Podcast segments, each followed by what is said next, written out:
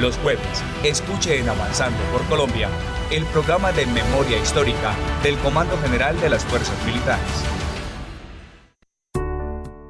Muy buenas tardes, bienvenidos como siempre a Avanzando por Colombia. Es un gusto acompañarlos a esta hora con invitados especiales, con temas de interés en un proceso tan complicado como el que pasa nuestro país. En este momento, con la etapa de contención en la que estamos los colombianos frente al coronavirus y desde luego con una serie de medidas importantes medidas que forman parte de la responsabilidad de todos los colombianos. Saludamos a esta hora a nuestra mesa de trabajo y como siempre con un invitado muy especial. Teniente María Camila Otálora, muy buenas tardes, bienvenida. ¿Y cómo le ha ido con estas medidas preventivas frente al COVID-19? Nidia, muy buenas tardes eh, para ti y para todos los colombianos que hasta ahora nos escuchan desde sus casas. Espero que estén tomando todas las medidas a su alcance, que aprovechen y se laven las manos y que permanezcan en sus casas. Es muy importante estar en los diferentes hogares y buscar alternativas, compartir con la familia, con los hijos, con esos seres queridos que seguramente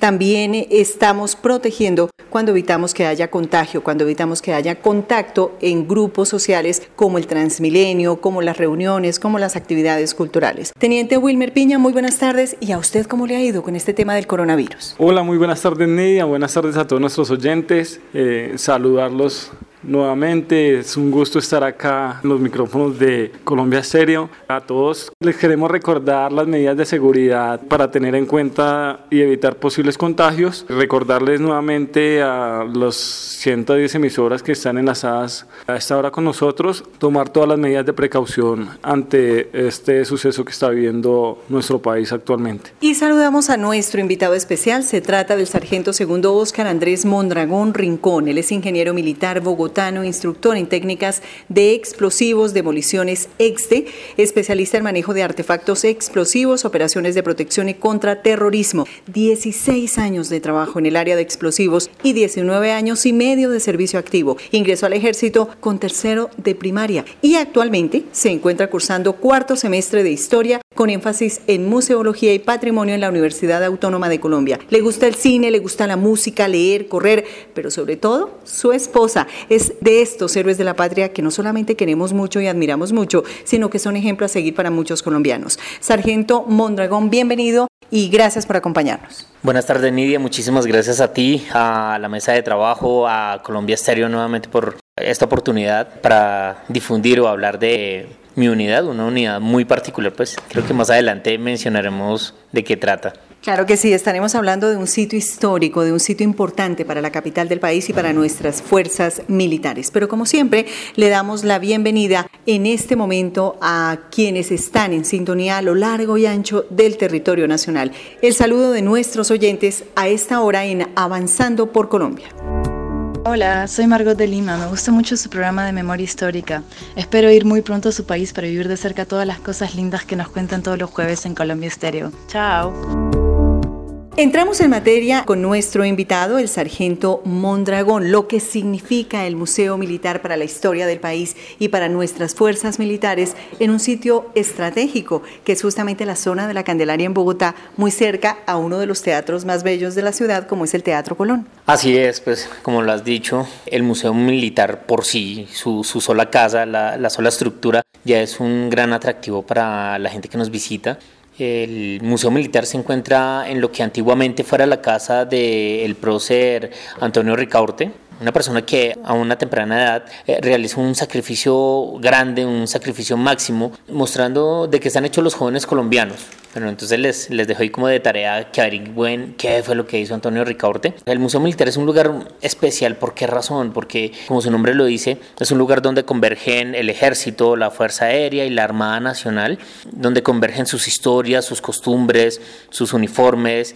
varios elementos del quehacer de los hombres y mujeres que portan el uniforme de, las fuerzas militares. Se podría decir que en este momento uno de los sitios más visitados justamente por la familia colombiana es el Museo Militar, que además tiene diferentes piezas, diferentes espacios. Está ubicado, lo decíamos, en una zona estratégica de la capital del país, que en este momento es motivo de atención porque muchos de los museos, por ejemplo, del Banco de la República y sitios de interés han sido cerrados en esta oportunidad. El Museo de Botero, el Museo del Oro, el mismo Museo Militar. ¿Cómo se han diseñado en este momento las entradas? ¿A partir de cuándo pueden volver? Los visitantes y los turistas a conocer un poco más de este museo militar. Medidas que se han tomado a propósito de este coronavirus. Bueno, el Museo Militar tiene una particularidad y es que, como su nombre lo dice, como museo depende de las directrices o normativas que genere el Museo Nacional de Colombia y también, pues por ser militar, de las directrices y órdenes que, que surjan de Comando General. Entonces, uniendo estas dos, el Museo Militar desde el 15 de marzo ha cerrado sus puertas atendiendo a esa necesidad de que de no propender por la aglomeración de personas. De hecho, em, ahorita último, las directrices son reducir el número de visitantes a máximo 10. Entonces, pues es este museo que en un solo día puede llegar a tener más de 2.000 visitas. Es una gran responsabilidad y aunado a ello, pues el Comando General de las Fuerzas Militares, en este caso el SECOE, en cabeza de mi general Ayala, se alinean y se realizan esta serie de directrices o normas en cuanto a los museos. Museo Militar entonces está cerrado y estamos esperando también eh, alineados con los museos del, de este sector, del área de la Candelaria, pues teniendo en cuenta, como lo mencionabas anteriormente, todos los sectores culturales del Banco de la República se encuentran cerrados, entre ellos la Biblioteca Luis Ángel Arango, la segunda más importante de Latinoamérica. Entonces, pues eh, nuestra responsabilidad es eso, ¿no? Es aunarnos a ellos y una vez ya todos los museos eh, estén abiertos al público, lo estaremos anunciando en nuestra página web. En este caso, www.museomilitarco cuando las personas piensan en la historia de Colombia, yo creo que se remontan como a la época del colegio y de pronto a cosas muy aburridas. Usted desde la curaduría y desde su proceso de formación como historiador, ¿cómo cree que se hace esta articulación de las diferentes épocas de la historia de Colombia? Porque generalmente las personas solamente evocan la época colonial, de independencia, usted mencionaba a Ricaurte, Bolívar, Santander, pero pues hay un montón de personajes que también las personas desconocen. ¿Cómo se hace esta articulación y cómo se despierta el interés a los visitantes del Museo Militar? Bueno, el Museo Militar, a través de sus más de nueve salas, genera un discurso, una articulación en todo este tema. Por ejemplo, iniciando, el visitante encuentra la Sala de la Memoria y la Dignidad de la Fuerza Pública, que es un lugar donde le recordamos a la gente que debajo del uniforme, independiente de qué tipo de uniforme sea, hay un humano. Entonces es, no sé, es muy triste eh, tener que escuchar todas las noches noticias como soldados secuestrados, infantes de marina eh, mutilados por una mina, eh, tripulación de un helicóptero atacado, fallecidos todos en, en este proceso, miembros de la policía también secuestrados, no sé, en fin.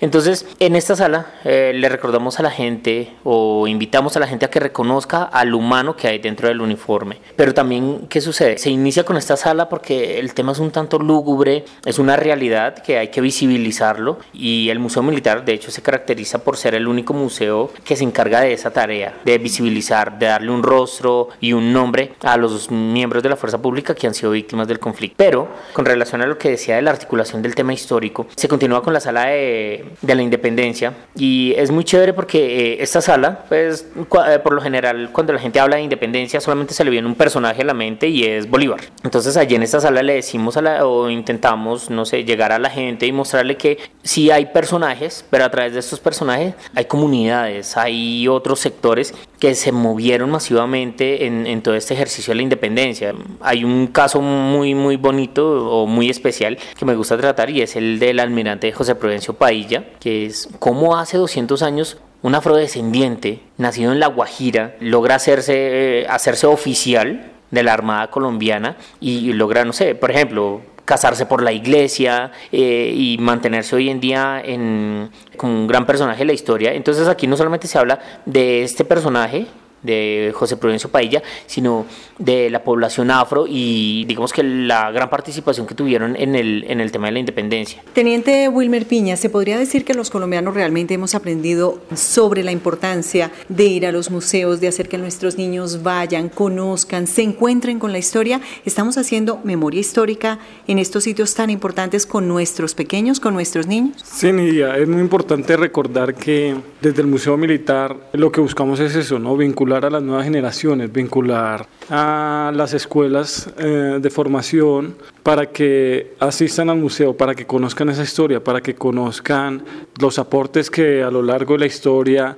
han realizado las fuerzas militares en temas de acción integral, en temas de mm, seguridad también. Entonces, hemos vinculado potencialmente eh, las escuelas de, formación del distrito para que ah, participen y conozcan de la historia, de la historia de las fuerzas militares y, por qué no, de la memoria histórica de nuestro país. Como siempre, vamos con un tema musical, no solamente para ambientar una tarde de historia, una tarde de información, sino también para traer a la memoria momentos importantes en la vida de nuestros invitados.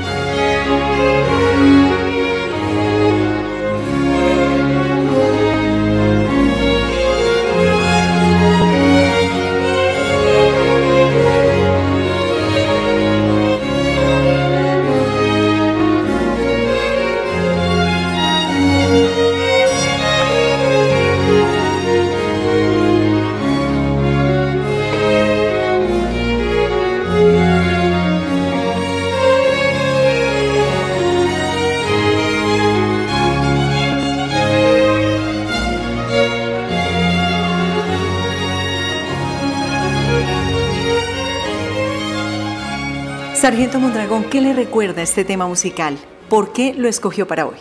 Bueno, Nidia, como logran escuchar, es, es, una melodía que inicia un tanto tenue y luego tiene un crescendo, creo que le llaman así, la verdad, pues no conozco de esto, pero eh, es una canción o es un tema que llega a mí en un momento mm, fuerte. Eh, estaba como comandante en, en una unidad del Catatumbo Norte de Santander, que es una tierra muy hermosa pero el tema, el, el, conflicto allí es, es, muy álgido, es muy vívido y en ese tiempo eh, en Venezuela se estaban haciendo unos señalamientos, entonces hubo una, un gran movimiento de grupos armados al margen de la ley reubicándose geográficamente, entonces fue una época muy muy fuerte allí en ese sector. Como comandante de, una sección tenía que hacer movimientos, tenía que hacer movimientos estratégicos con la, con la tropa, te dan la orden y hay que moverse de un lugar a otro. ¿Y qué sucede? Tienes que ser consciente que ese movimiento que vas a hacer, lo más probable, lo más seguro, debido a lo quebrado del terreno o a los accidentes geográficos, es que tengas que tomar algunos trayectos que estos grupos armados al margen de la ley ya lo saben y probablemente estén minados. Entonces, una vez recibida la orden, el personal de soldados ya estaban listos para, para iniciar el movimiento, pero antes de eso me centraba, me colocaba los audífonos, escuchaba esta canción y me relajaba, era una forma de decirme tranquilo, todo va a estar bien, vas a tomar una muy buena decisión, respira profundo, básate en lo que ya has vivido y mira a los hombres que están a, tu cargo y ahora sí toma, toma decisiones. Entonces cuando finaliza, que tiene un fin muy, muy hermoso, es como cuando exhalas ese, ese aire de preocupación y ya, y sale. Ya nuevamente te quitas los audífonos, te montas el equipo y, y dices, bueno, vamos a hacer esto. Esto es lo que se va a hacer. Entonces, por eso es muy importante esa canción para mí.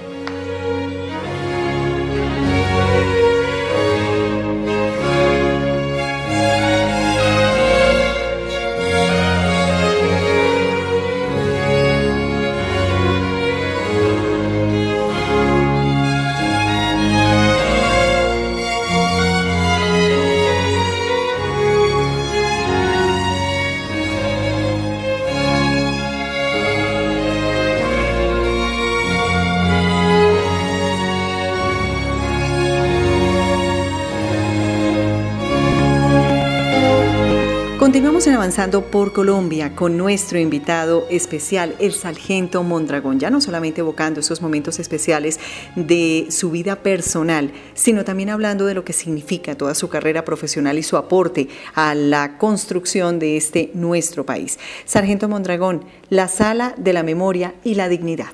Bueno, esta sala tiene una carga especial, es una sala humana. Cuando ingresas al Museo Militar te reciben los soldados y si en ningún momento has interactuado con ellos, pues vas a seguir teniendo como esa, esa, esa perspectiva de la solidez, de, de la estructura rígida de lo que es un militar. Pero cuando ingresas a la sala de la memoria, la Sala de la Memoria tiene un nombre especial y es Sala de la Memoria y la Dignidad de la Fuerza Pública, Sargento Primero Livio José Martínez Estrada. Allí no hablamos del sargento viceprimero, hablamos es del humano, de Livio José Martínez Estrada. ¿Por qué y por qué ese nombre? Porque en él convergen muchos hechos donde se viola el derecho internacional humanitario, los derechos humanos, el derecho a la dignidad y como él y su familia, ¿no? Eh, porque este tema de las víctimas atañe no solamente a, la persona que, vive en primera mano el, hecho victimizante, sino también a sus familias.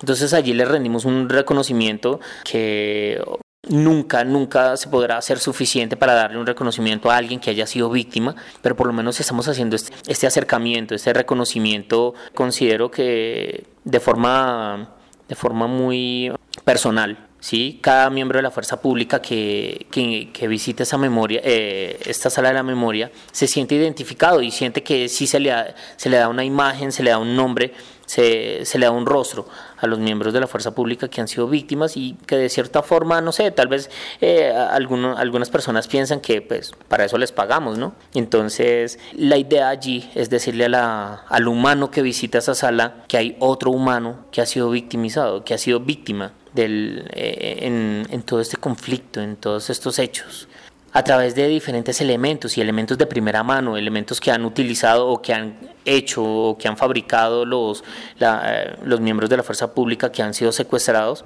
y que una vez recobraron su libertad, muy eh, desinteresadamente hicieron esta donación para el museo. Pero también hay elementos que familiares de aquellos que nunca salieron, de aquellos que no vieron la luz de la libertad o que mantuvieron esa esperanza de salir con vida. Por ejemplo, Livio José, que duró secuestrado más de 13 años con la esperanza de ver a su hijo, a su único hijo, y pues que eso no, no sucedió. Y, y, su familia nos hace una donación de elementos tan personales como la Biblia que lo acompañó. Y hay elementos que te sorprenderías viendo la, la carga humana que hay allí. Entonces eso es lo especial de esta sala.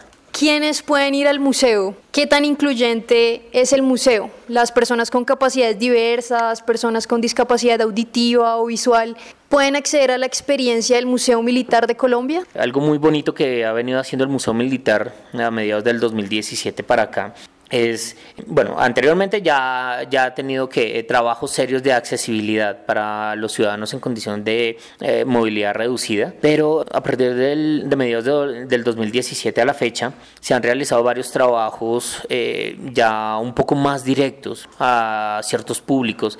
En el caso de la población en condición de discapacidad visual, bien sea ceguera total o mm, visibilidad reducida, eh, se ha venido ah, haciendo varios trabajos, talleres, visitas especializadas para personas en condición de discapacidad visual. Eh, de hecho, hemos venido trabajando muy de la mano con el INSI, el Instituto Nacional para Ciegos. Y, pues no sé, algo más bonito aún es que ese nexo o esa conexión con el Instituto Nacional para Ciegos se ha llevado a cabo eh, gracias al señor coronel Villamizar de la Fuerza Aérea Colombiana. Es una persona en condición de discapacidad visual ahorita y es una persona que está muy eh, apropiada, muy empoderada del tema.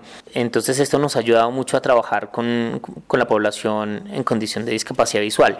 A finales del año pasado, el Museo Militar realizó un taller en lenguaje de señas colombianas. Fue un taller muy bonito porque es el Museo Militar tomando liderazgo en el sector de la Candelaria y eh, va a generar este espacio, este taller y va a invitar a representantes de diferentes museos, porque en el Museo Militar entendimos una cosa y es que en, la gente que trabaja en los museos frecuentemente se está exponiendo a, visitantes extranjeros y saben cómo darle la bienvenida, un eh, bonjour, buongiorno, bon dia, guten tag, good morning, buenos días, pero puedes darle los buenos días a, personas de diferentes lugares del mundo. Sin embargo, a un colombiano o a una colombiana que es una persona en condición de discapacidad auditiva, ¿cómo le dices buenos días? Entonces el Museo Militar eh, se, se, toma esa, esa, tarea de procurar que todos los museos tengan a alguien que pueda decirle buenos días, bienvenido al, a su museo. Entonces se genera ese taller y fue una experiencia muy bonita. Entonces aquí solo, eh, ya mostramos que el Museo Militar trabaja el tema de la inclusión, el tema de la accesibilidad a diferentes públicos. Bueno, es eh, fundamental mencionar cómo el Instituto Nacional para Ciegos viene trabajando en diferentes alternativas. Usted lo mencionaba muy bien, Sargento Mondragón, y es que una de ellas es no solamente la actividad que realiza en el museo, sino por ejemplo el cine para ciegos, que está lleno de sensaciones, las historias a través de las cuales ellos se pueden ir enterando y vienen trabajando una serie de actividades relacionadas con el enriquecimiento de los otros sentidos. Teniente Piña. Bueno, revisando un poco las estadísticas de los visitantes al museo, podemos observar que en el año 2016 tuvimos alrededor de 117 mil y en el año 2019 pasamos a 136 mil. ¿no? Entonces quería preguntar qué ha influido o qué es, lo hace tan atractivo para que muchas más personas estén interesadas en visitar el Museo Militar. Bueno, esto es toda una labor articulada desde, desde el Estado con las campañas impulsando la, el turismo en Colombia, pero ese turismo en Colombia no se podría impulsar si, si los mismos miembros de la fuerza pública, eh, ejército, armada, fuerza aérea, policía nacional no están trabajando, no estuvieran haciendo bien su tarea, pero gracias a esos resultados, a esa tarea eficiente que están realizando, pues eh, eso ha potenciado altamente el turismo en Colombia. Ahora lo otro es nuestra ubicación, es estratégica, es la, la, manzana cultural, pero algo que ha hecho en especial estos últimos años el Museo Militar es que es ir a, ir a los colegios, a las universidades, eh, realizar diferentes trabajos como exposiciones itinerantes. Hace poco tuvimos una exposición con eh, una universidad, con, la, con la CUN, donde estudiantes de diseño de modas tuvieron una exposición en un museo militar. Entonces, ese tipo de cosas que no, no sé, que no cabrían en, en, en, un lenguaje rígido, se están presentando allí en el museo. Entonces, el museo se presenta como un lugar flexible, como un lugar... Eh, donde todos podemos conversar, donde todos podemos hablar, pero también, eh, ¿qué sucede? En plataformas como TripAdvisor, el Museo Militar tiene una muy buena ubicación. En el año 2017 el Museo Militar se encontraba en el puesto número 58. Hoy se encuentra en el puesto número 15 de 443 actividades para realizar en Bogotá. Entonces, y los comentarios que se encuentran allí en plataformas como Google o TripAdvisor son muy buenos y eso también invita a la gente a que conozca y además el, voz a voz. Sargento Segundo Oscar Andrés Mondragón, muchísimas gracias por haber estado con nosotros. Como siempre, es un gusto tenerlo para hablar de temas relacionados con el Museo Militar. Su invitación final para todos los colombianos. Bueno, Nidia, muchísimas gracias a ti, a mi teniente Otalora, a mi teniente Piña, a todos los que han facilitado para que se dé, para que se dé este espacio. Infinitas gracias porque esto es una forma más de, dar a conocer eh, este museo, el Museo Militar de Colombia, acceso gratuito. Nosotros funcionamos de martes a domingo, entre semana funcionamos de, de 9 de la mañana a 4 de la tarde y los fines de semana, sábado, domingo y lunes festivo, de 10 de la mañana a 4 de la tarde. Usualmente los lunes está cerrado por mantenimiento, pero si el lunes es festivo, ese lunes nosotros abrimos y cerraríamos obviamente el, el, día martes. Bueno, también queremos invitar a los oyentes para que se comuniquen con nosotros al teléfono 315 0111 extensión 21642 o al celular 317-438-1933. A estas líneas pueden llamar y hacer las reservas que no tienen ningún costo para los recorridos guiados. También pueden comunicarse a nuestro correo electrónico museomilitar arroba cg cgfm.mil.co y hacer sus reservas para, para las visitas y pues allí los estaremos esperando gustosos. Muchísimas gracias por haber estado con nosotros, Teniente Camila Otálora. Conclusión. Nidia, a mí solo me queda por hacer una invitación a todos los colombianos que nos escuchan a que aprovechen este tiempo en familia, en sus casas, que se vean un par de documentales, que conozcan de la historia de Colombia y por supuesto si están aburridos o no saben qué hacer, que nos visiten en www.cgfm.mil.co. Conócenos, Memoria Histórica, ahí podrán encontrar un montón de materiales y lecturas súper constructivas para este tiempo de cuarentena. Y si quieren contarnos su historia, escríbanos por favor a memoriadatra.gmail.com. Teniente Wilmer Piña, muchísimas gracias. Conclusiones. Para finalizar, pues invitarlos a que nos sigan después de que pase eh, esta problemática, esta situación que está viviendo el país, invitarlos a que visiten nuestro museo militar, eh, teniendo en cuenta que es nuestro patrimonio material e inmaterial y que pueden tener una ventana para conocer toda nuestra historia, todas las eh, labores que hemos realizado por, por nuestra nación. A todos ustedes, muchísimas gracias por habernos acompañado. Quien les habla, Nidia Janet Martínez, los invita a que continúen con nosotros en nuestra programación habitual. Una muy buena tarde para todos. Los jueves, escuche en Avanzando por Colombia el programa de memoria histórica del Comando General de las Fuerzas Militares.